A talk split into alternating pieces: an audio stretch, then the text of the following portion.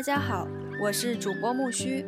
今天我们所要分享的是《救猫咪》第七章，影片出了什么问题？感谢你的收听。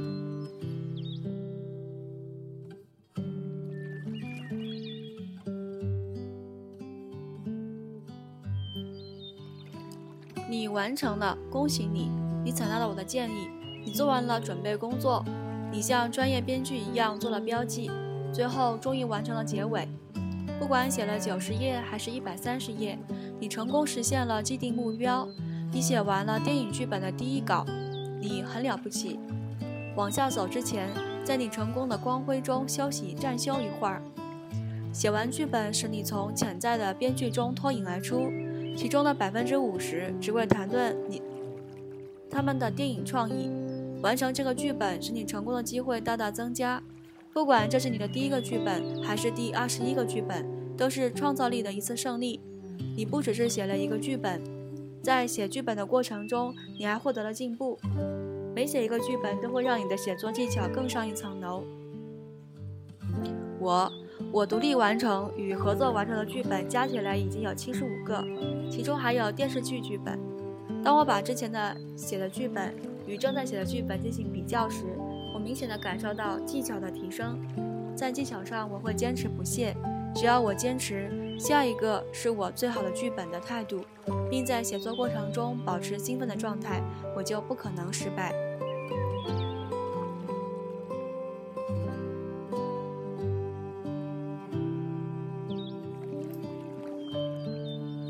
再回到你身上，你完成了这剧本了，但即使对自己的孩子很骄傲。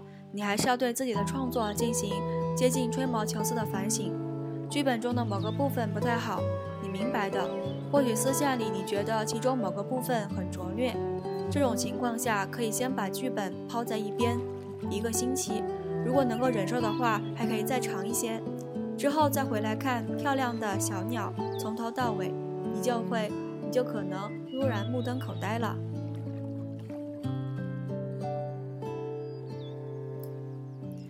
太糟糕了，人物是扁平的，什么事儿都没发生，或事件进展极慢，你甚至会觉得这不是正常人写的，而是精神病患者写的。你在想什么呢？你还没有真正完成呢，你甚至还没开始。我知道了可怕的事实，知道了本子写的有多烂。接下来最糟糕的是你不愿往下走，你从狂妄的顶峰一下坠入自卑的深渊。我是在坐过山车吗？好了，不要担心，这种情况很平常。你还有路要走，但在攻下好莱坞标记之前，请先呼吸。还有，这是这个小伙子让他再度回到狂妄状态的方法。我能帮你找到并修复剧本的一些难题，其实真的没那么难，只要老老实实的做出客观判断，并且愿意为修复问题而努力就可以了。那么，下面是很多人经常会遇到的问题。或许对你修改剧本有所帮助。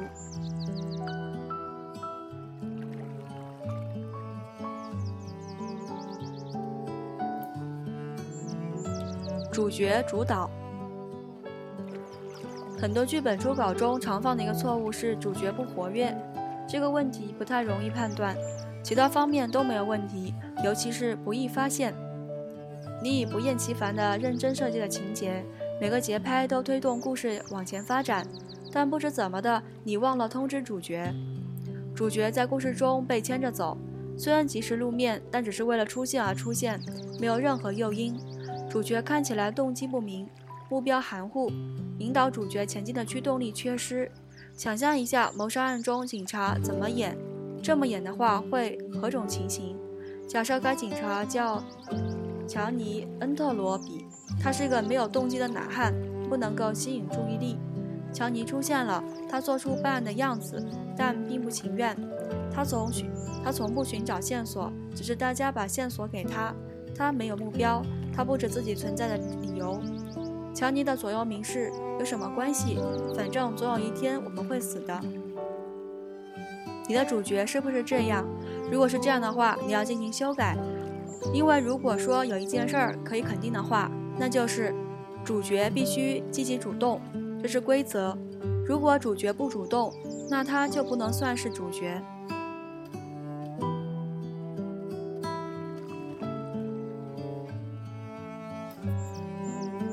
如果你的主角需要更多的活力，请检查以下几点：一，在铺垫中，主角的目标是否已经表现清楚？主角的需求对你和观众来说是否显而易见？如果不是，或者你根本不知道主角的目标，那一定要把这个目标找出来，要确保整个故事的动作和台词中的大声宣布主角的目标。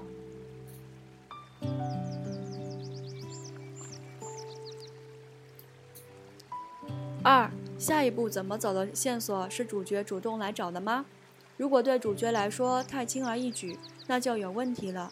主角不能听天由命，每一步他都要非常努力去做。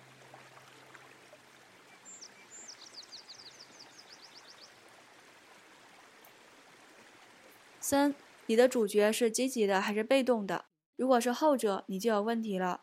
主角做的每件事儿都必须根源于他的迫切愿望。以及实现目标的深度需求。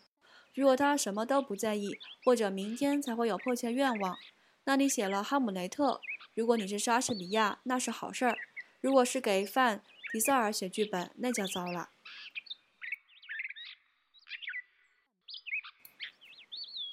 四是其他人物告诉主角该怎么做，还是主角告诉其他人物？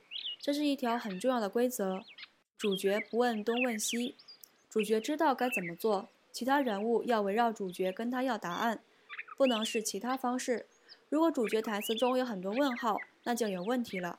主角知道答案，他从不问东问西。我想，如果以上几条中只要符合其中一条，你现在的主角就是不活跃的。主角不活跃的剧本是没有力量的。改吧，踢踢主角的屁股，告诉他要进入游戏状态中。来吧，展现下领导力。这是主角该做的。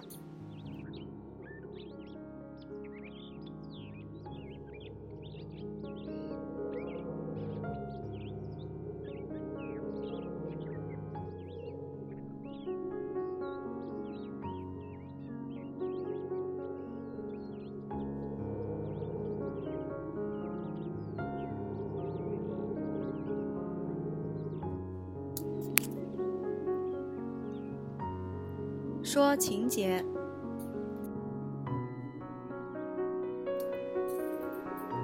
蹩脚剧本中常见的另一个问题是说情节，这暴露了编剧的不成熟。人物走到画面里说：“喂，要知道你是我的姐姐。”还有，这肯定不像当年了。当时我在纽约巨人队当后卫，直到后来我出了意外。这类台词很糟糕。然而，我完全理解为什么会这样。你要解释背景故事和情节，但是你不知道合适的表现方法，因此你就要想到让片中人物帮你说出来。观众都讨厌这样，这是读者必定会把剧本扔到垃圾堆的诱因之一。让你的汗毛竖起来的原因不是真，是不真实。谁会这样说话？你忘记了一点：人物不为你服务，他们只为自己服务。他们进入场景时，有着自己的目标，说着自己头脑中想的事物，而不是帮你说情节。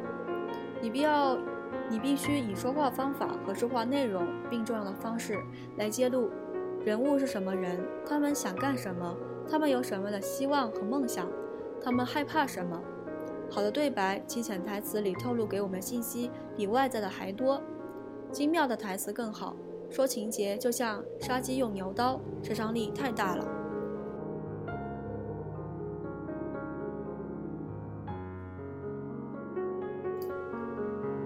这个关于拙劣台词的规则，其实是视而不讲，这是编剧新手经常犯错的一个地方。对于一桩问题婚姻，通过镜头画面，你可以说很多东西，如当夫妻和。丈夫和妻子沿着大街行走时，丈夫眼睛离不开那个漂亮女孩。这比用三页对话来说明他们如何走上离婚的法庭要强多了。电影是用影像来讲故事的，很多是以画面表现的时候，你为什么要用台词告诉我们呢？这样简洁多了。你真想让观众知道那家伙在纽约巨人队的历史吗？墙上挂着一张他垂着脚的球队合照，这是他退出职业生涯的时照片。只要照片合适即可，然后再带入恰当的证证明书，谁让我们知道两个人刚打了一场架吗？让他们讨论任何事物都可以，就是别谈打架。只要处理得好，观众一定看得明白。观察的洞察力比你想的要强多了。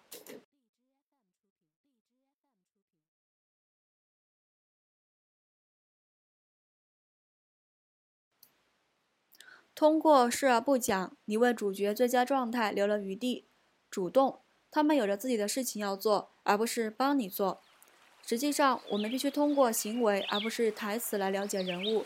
电影就该是这样，跟生活中一样，我们是通过行动了解一个人的，而不是语言。在好的影片中，信息不是来自台词，而是来自故事的神韵以及前进的动作。你必须快速地抽出所有的精彩情节和背景故事。千万别客气。相对于故事发生前的事件而言，你应该更加关心现在发生的事件。因此，当你发现自己沦落为说情节时，要纠正过来；当你觉得说太多时，请注意，视而不讲。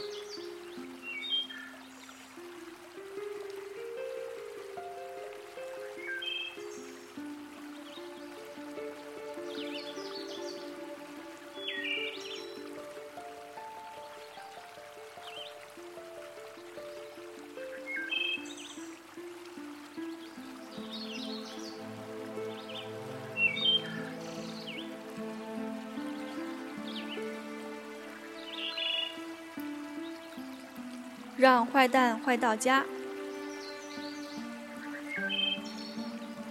主角主导规则的一个补充是：坏蛋必须尽可能坏。大多情况下，你的主角做了他应该做的事儿，他积极主动，他找到了克服障碍的方法，他会做令人惊叹的事情，让我们印象仍不深刻。他无足轻重，他太普通，太没有英雄气概，太没用。在荧幕上，我们不想看到主角无足轻重，我们想看到主角是英雄。如果看起来有这种问题的话，说不定不是主角的问题，而是你反而反面主角出了问题。解决方法很简单，你只要让坏蛋坏到家即可。在剧本的第一稿中，这是个常见问题。我想这是因为我们太想让主角获得获胜了，因而不想让主角难以获胜。但我们不能保护主角不受危险、不受挑战。我们必须让困难稍大于主角的承受能力，让坏蛋变得更坏，自然而然的会让主角更加强大。这是电影剧本写作的金科玉律之一。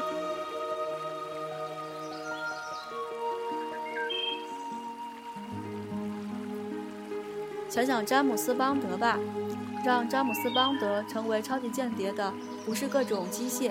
不是女孩们，也不是汽车，成就詹姆斯·邦德的是金手指。布罗菲尔德。如果《零零七》中的反面主角只是把他当地的银行账目弄乱的邪恶会计，那多么愚蠢啊！这种情况下，怎么样会有恰当的挑战呢？突然间，各种器械、机车以及魅力都用不上场了。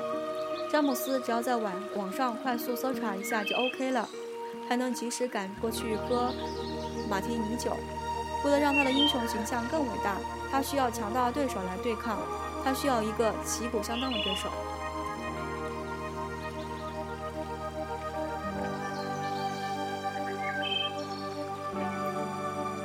在很多优秀电影故事中，主角和坏蛋常常是同样争名逐利的人物的两个方面，因此他们在权力和能力上几乎一样。主角和坏蛋是同类人物的两个方面的偏离有多少？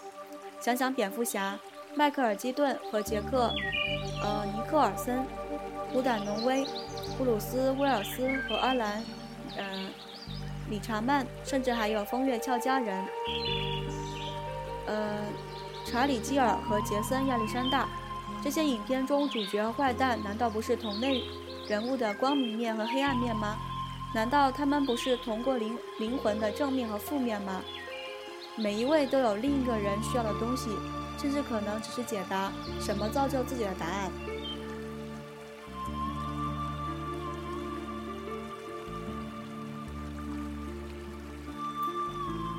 关键在于主角和坏蛋是匹配的一对技巧和力量方面应该差不多但是坏蛋应该稍稍比主角强一点。因为他会不择手段地争取胜利。别忘了，在定义上来讲，坏蛋已经放弃了家庭价值观，六亲不认了。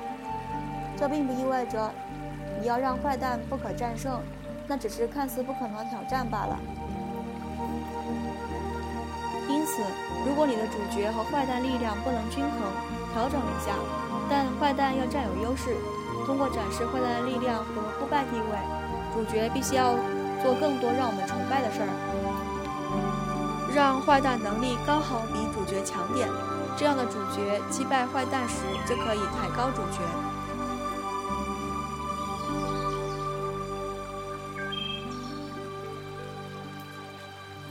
转折，转折，再转折。这是我写在便签纸上的另一个口号。这个口号在我的桌子上已经贴了二十年了。这是我听到的第一条电影剧本写作的格言。我实在想不起来是谁告诉我的了。但这个匿名顾问自此之后就引导着我。转折，转折，再转折的基本规则是：情节不能只是一直往前。发展过程中要旋螺形上升，这是速度等速和加速度速度增加之间的区别。说明白点，情节只是往前发展是不够的，必须加快前进速度，加大复杂程度，然后达到高潮。如果你的剧本中有事件发生，但很无趣，那么你只有追逐，他们到这里来，他们到那里去。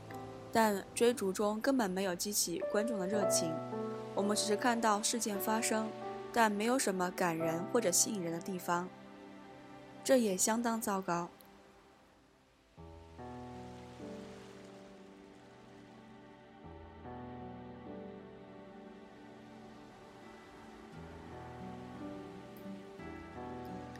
让我们以麦克梅耶斯的《帽子里的猫》为例，这是一部热闹又。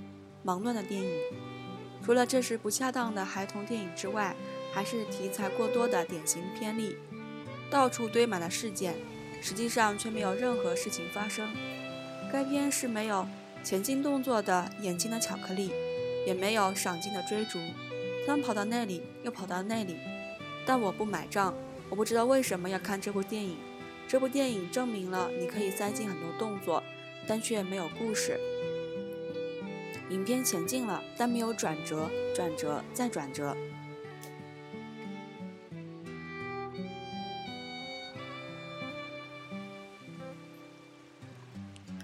随着情节的展开，应该揭示出更多关于人物及动作含义的东西。到最后，你作为情节的作者，必须表现出情节发展过程中如何影响人物。你必须表现出人物的缺点，揭示背叛行为。表现质疑，表现主角的恐惧，还有对主角的威胁。你必须揭露潜在的力量、未利用的资源，还有主角不了解的坏蛋的阴暗动机。展示情节的钻石的各个方面，使其折射出光芒，惊艳观众。这颗情节钻石不能直不愣的穿越荧幕，它必须转折、转折再转折，这样才能够真正让人。目眩神迷，把各个方面都展示给我们，让我们看看各种细节。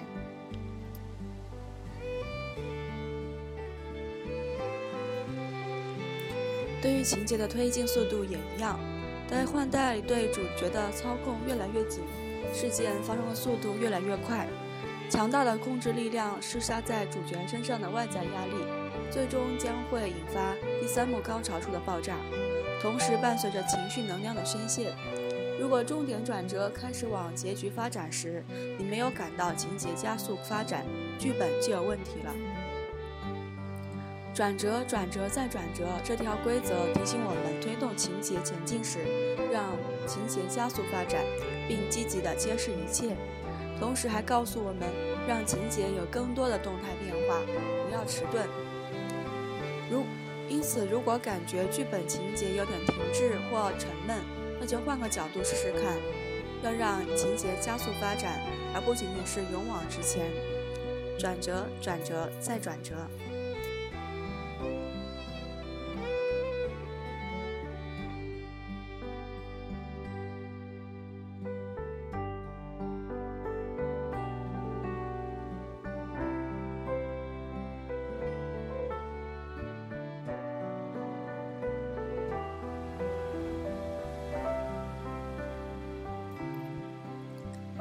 绪色环。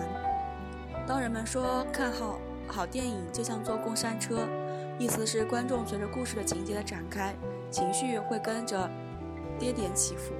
你会笑，你会哭，你会激动，你会害怕，你会觉得失望、生气、沮丧、焦虑，最后还会有惊险的胜利。当影片结束，走出电影院时，观众的情绪几乎被榨干了。哇，这影片太牛了！不论是喜剧还是正剧，挤出观众的情绪是电影游戏的名字。让影片成为情绪体验，调动所有情绪，就是这么回事儿。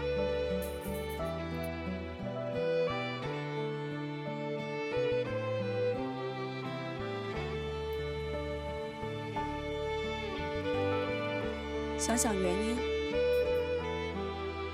去看电影，不只是为了逃避现实，而从中吸取些生活经验，还为了在梦境状态体验安全环境中的再生生活和及生活中的情绪。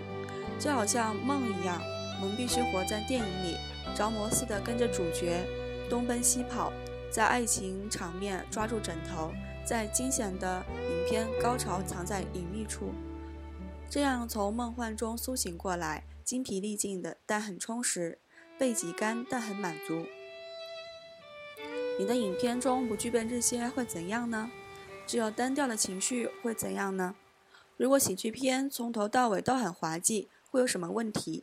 如果证据从头到尾都很紧张，会怎么样？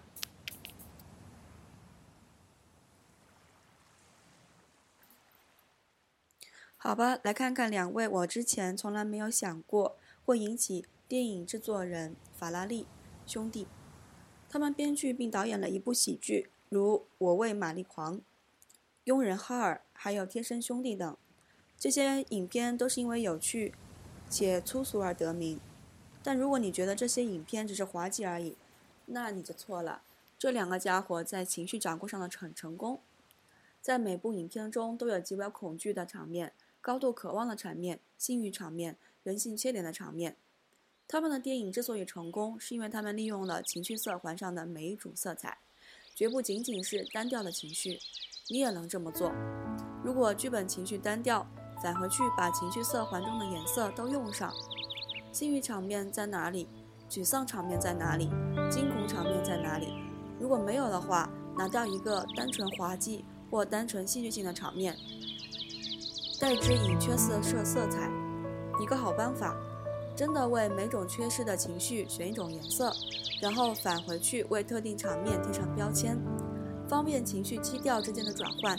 选出那些场景，使用同样的动作，同样的加或减，同样的冲突和结果，但用欲望代替笑料，嫉妒代替精疲力竭的戏剧性冲突。通过情绪变换，你将为观众创造出更有价值的体验。不相信吗？看看法拉第兄弟的影片吧。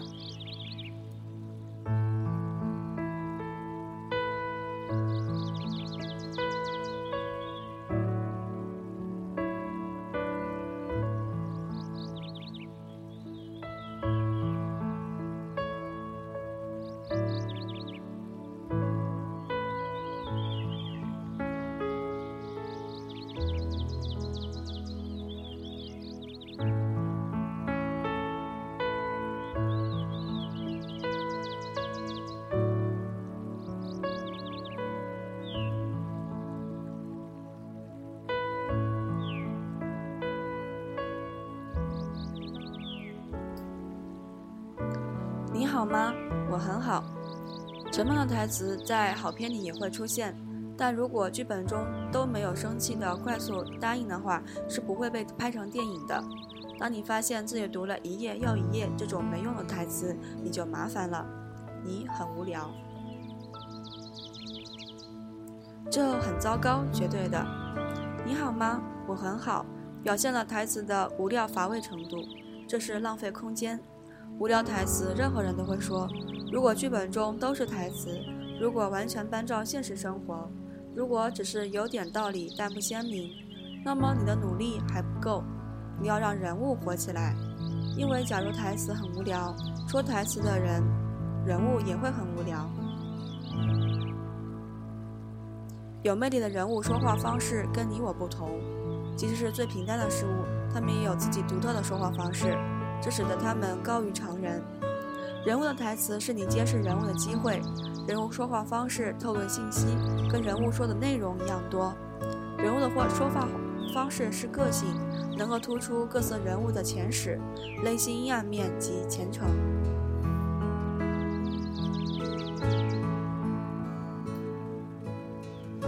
人物每次说话都是你的表现机会。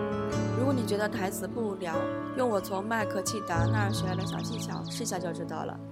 在我看过的早期剧本中，他告诉我：“你的人物说话怎么千篇一律呀？”当时我有点屈辱，有点生气。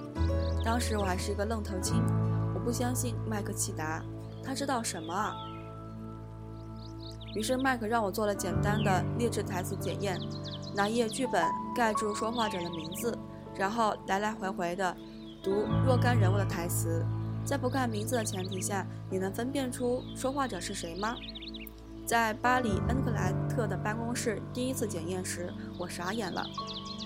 妈的，他是对的，我一个人物都分辨不出。然后我在那儿总结出了别的东西，所有的人物的语气都跟我一样。在优秀的剧本中，每个人物说话的方式都不一样，即使是最平淡的“你好吗？我很好”之类的聊天，每个人物都必须有自己独特的说话方式。在这点上，我最佳的体验来自于剧本《大丑孩》，一个外国人出生时互换的喜剧。我给每个人物设定了语言特点，一个是结巴的，一个是乱用语言，一个精通萨特生存主义的移民。还有一个外国人夫妇，我最喜欢的人物老是叫喊。还有一个重要的地方是，他们说的每一句话至少有有一个词用黑体来强调。虽然你写剧本时不需要这么极端，但是这个练习让我知道怎样使人物更加丰富，还有大声朗读时更有乐趣。我学到了，即使是“你好吗？我很好”这种平淡的台词。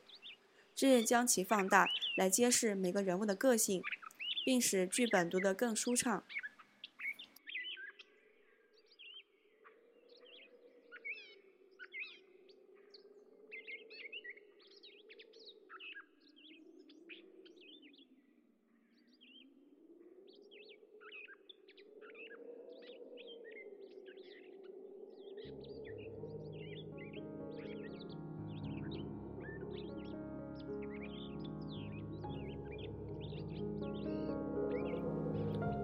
后退。我刚刚经历了十个月的剧本修改，我和搭档希尔登写了一个金羊毛型的剧本，总共写了七稿才最后完成。之所以花了这么长时间，原因之一是犯了一个基本的错误，我们违背了后退的规则。任何人都可能犯错，包括专业人士。第四章提到过，我们的故事是一个小伙子被赶入军校并遣送回家。只是父母搬走了，却没通知他。因此，主角上路了，经历了很多奇遇。他和人们互相影响，并帮助了他们。因为他是一个会让鲜花绽放的小伙子，所以所到之处，人们的生活都会改变。我们的错误在于创造人物的方式。一个乐于助人的小伙子，使他没有进步的空间了。我们的主角已经很好了，他不需要这个旅程。剧本开头和结尾，它都是一样的。这个问题的修改，一稿又一稿，花了无数时间，每一稿都让他的情绪往上后退，这样的旅程才有意义。好吧，步子迈得大一点，我们让他回到起点。看起来容易，但做到一半，我们想不出方法。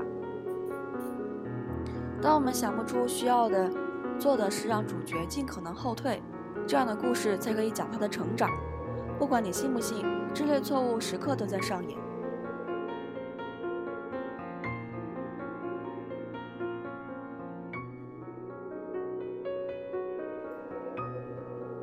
我们当中很多人都知道结尾主角会怎么样但不想让他们经历成长的折磨因此为他们免除了痛苦。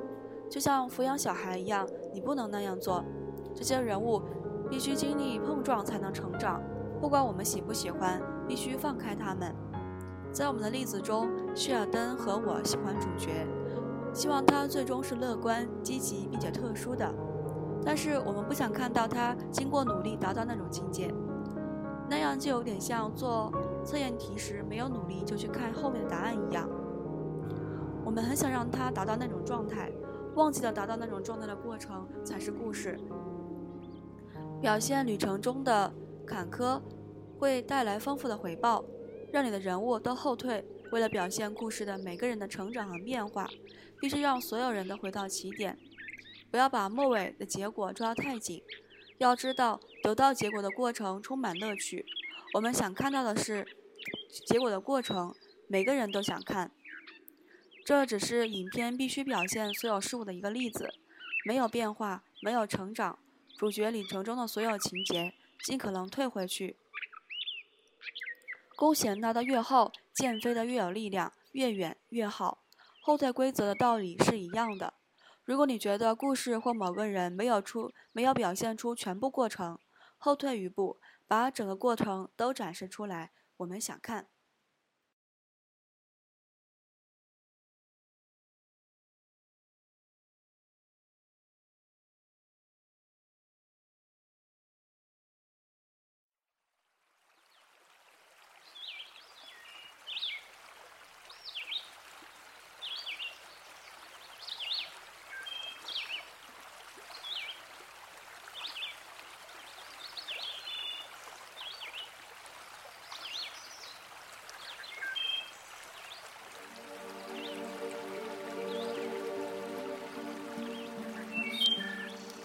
瘸腿和眼罩，有时剧本基本完成了，主角和坏蛋都不错，情节也很有爆发力，在中间后逐渐加强，每个人台词都很贴切，一切都很理想。但有个小问题，好像次要人物太多了，很难都区分开来。审稿人员会把这些家伙弄混的，这让你很烦。难道不明显吗？情况就是你没有给每个对故事至关重要的人物分配衣帽钩。而且经常以这种方式为借口，这样选演员的时候他们会处理的。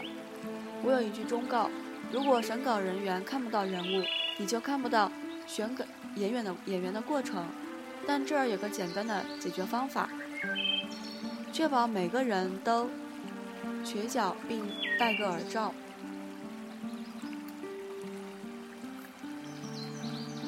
每个人物都必须有独特的说话方式。但还有让审稿人员过目难忘的东西。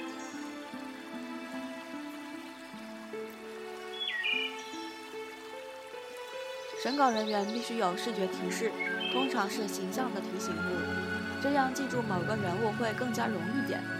要给每个人物加上过人难忘的特征。使用瘸脚和眼罩的方法看起来有点傻，但很有效。如果你记得用这个方法的话。通常你只是个读者，就可以确定是否达到目标了。我有个瘸腿的和眼和眼罩的经典片段，这个片例表明了这个简单工具的效果。希尔顿和我曾写过十分贱女孩的剧本，男主角这位人物，女主角喜欢女主角，并且每次出现都像真理的代理代言人，让女主角走正方向并遵从她的道德指南针。他是个有趣的孩子。成熟的超出他的年龄，这类人物应该是优品格优秀的成年人，但现在对他来说有点聪明过了头。他对情节至关重重要，但读剧本时却不能给人深刻的印象。我们的经理人安迪·科恩读了一稿又一稿，总卡在这个孩子上。他是谁？是的，他有重要的功能，但他有趣在哪里？我们改台词，让他们更滑稽些，更机灵点。但还是得到同样的意见。最后，希尔登想出了聪明的解决方法。当男孩首次出现时，我们让他身穿黑 T 恤，下巴留了一撮小胡子，这是很贴切的装扮，表现了他渴望新潮，但内心有点成熟，跟外表跟外表不太一样。他每次出现时，我们都会参考这一条。我们再把剧本交给安迪，他打电话给我们说他不知道改在改什么了。但男孩这个人物他记住了，男孩脱离的执念印在了他脑海里。我们只改动了一点点，还是男孩这个人物，只是让他瘸腿并戴上了耳罩，一切就不一样了。这是投机取巧还是锦囊妙计？都不是，这只是电影编剧技巧，是个任务。因此，在遇到一个或若干个无法辨别的人物时，这是我们都常挂在嘴边的方法：让这个家伙，这个家伙应该瘸腿并戴上眼罩。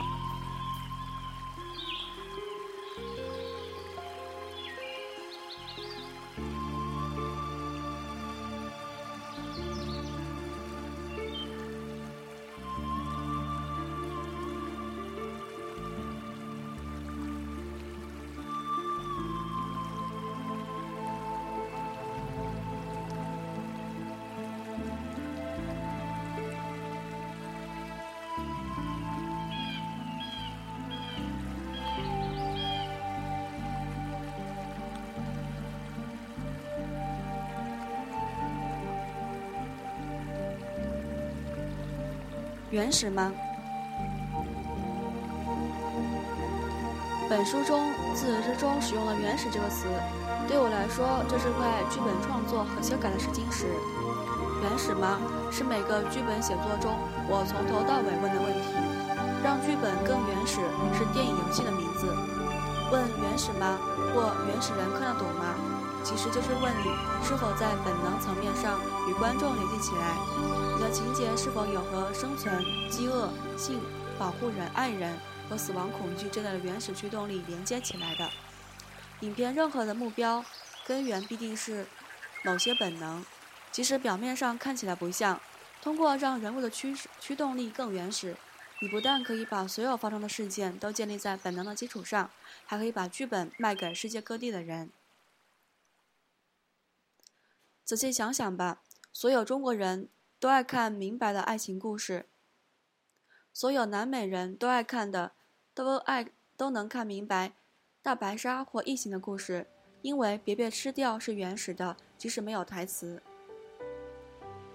但这条规则还能用来修改剧本中有问题的次要人物和或次要情节，这些人物是否有原始驱动力？另一种说法，这些人物的行为特征。像是正常人类吗？本质上一定是的，不然你碰到的就不是原始驱动力的问题。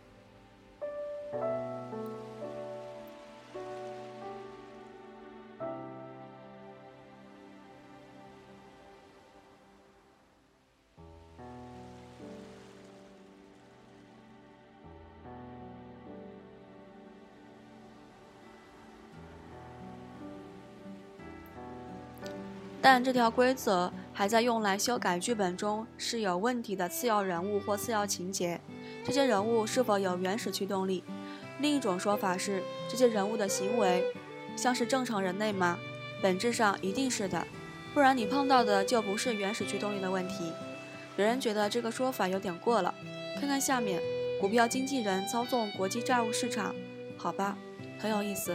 但就其本质，不管情节怎样。让每个人愿望更原始，情节就会建立在每个人都能理解的事实上。突然间，这不是股票经纪人的故事，而是那家伙试图生存下来的故事。下面是几部热片故事线里的原始驱动力：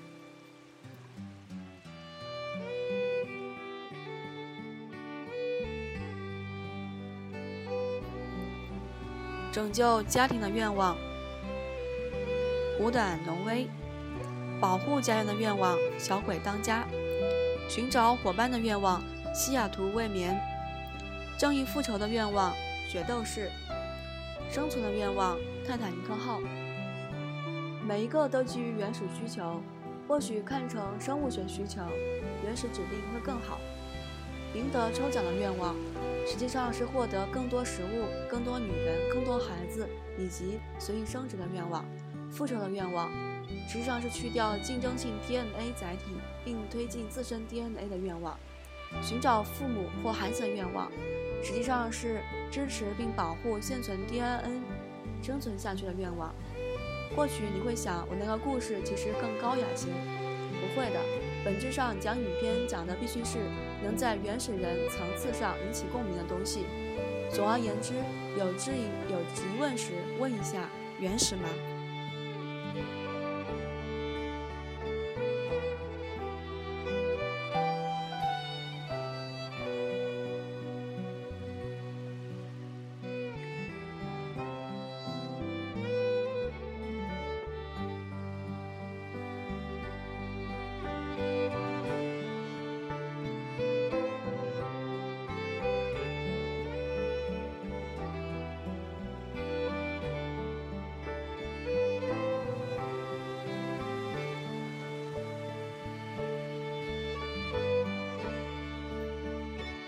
总结：现在你知道了如何让上述规则来检查剧本。如果觉得剧本沉闷或者读者反馈不太认同，那么剧本就有问题了。可以用一下以下七条简便方法来帮你找到弱点，然后进行修改。问问这些问题，看有没有打破规则。测试。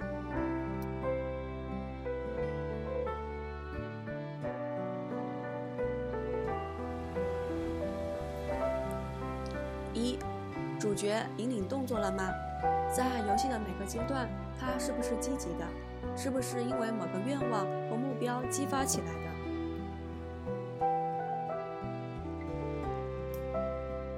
二，人物说情节了吗？我是在透过人物长篇大论呢，还是透过剧本中的动作来展示呢？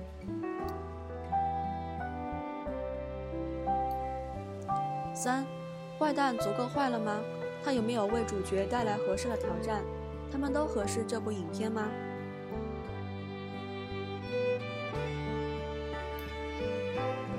四，终点之后情节有没有提速？强度有没有增加？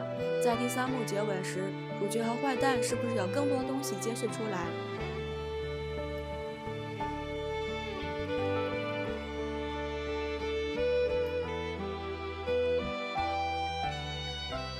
剧本情绪是否单调？是纯正剧吗？还是纯喜剧、纯悲剧？全是挫折，是否感觉缺乏所需的情绪中断？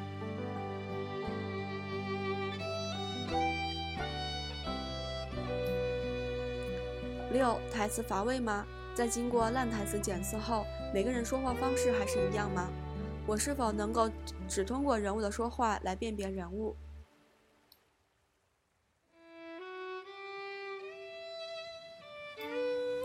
七、次要人物之间有没有区别？能否通过外表轻松地记住他们的区别？每个次要人物的言谈举止、外貌是否独一无二？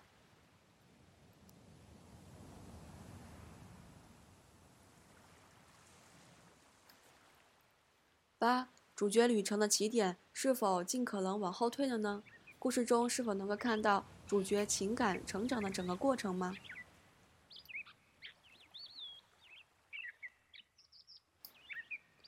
九、原始吗？人物本质上是由原始愿望、被爱、生存、保护家庭、复仇等激发的吗？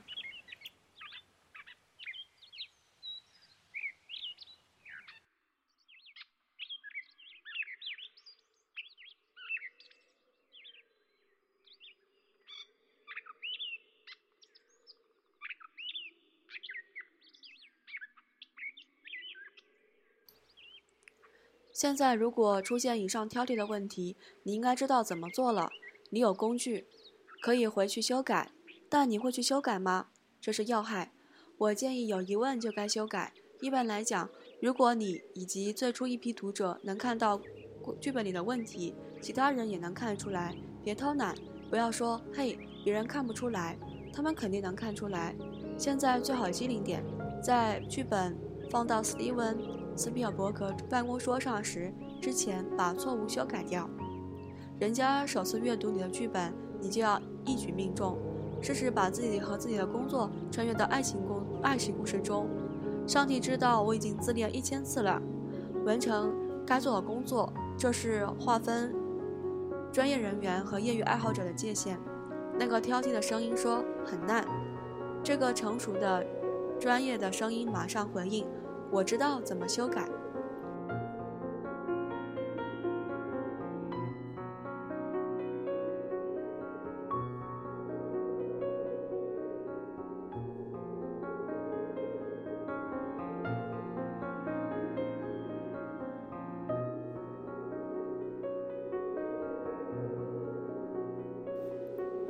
技巧一，在你喜欢的影片类型列表里选一个比较差的，看看影片是否违背了规则，试试能否改进。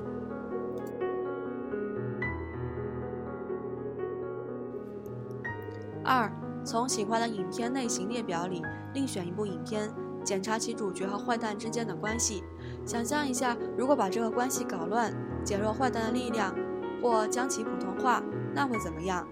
这个简单的变化是否也让主角变得无趣呢？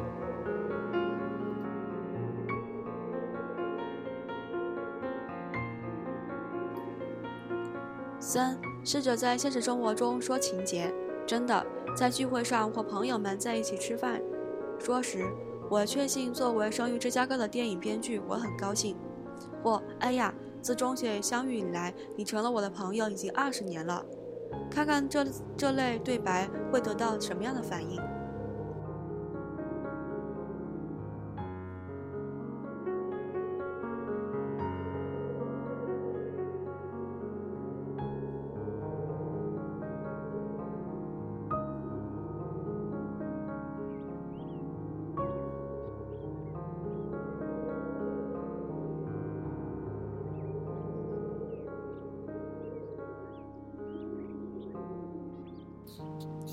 救猫咪的第七章，影片出了什么问题？今天就分享到这儿了。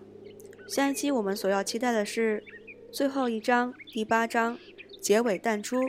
感谢你的收听，我是主播木须，让我们期待下期更新吧，拜拜。